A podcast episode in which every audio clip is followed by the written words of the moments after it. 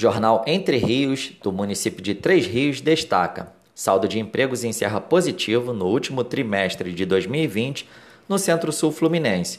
Segundo dados da plataforma Retratos Regionais da Firjan, quase todos os municípios da região tiveram um indicador de postos de trabalho positivo. Os segmentos industriais que mais se destacaram foram a construção civil e a fabricação de peças e acessórios para veículos, reboques e carrocerias. Leia a notícia, assim como acesse a plataforma Retratos Regionais, clicando nos respectivos links neste boletim.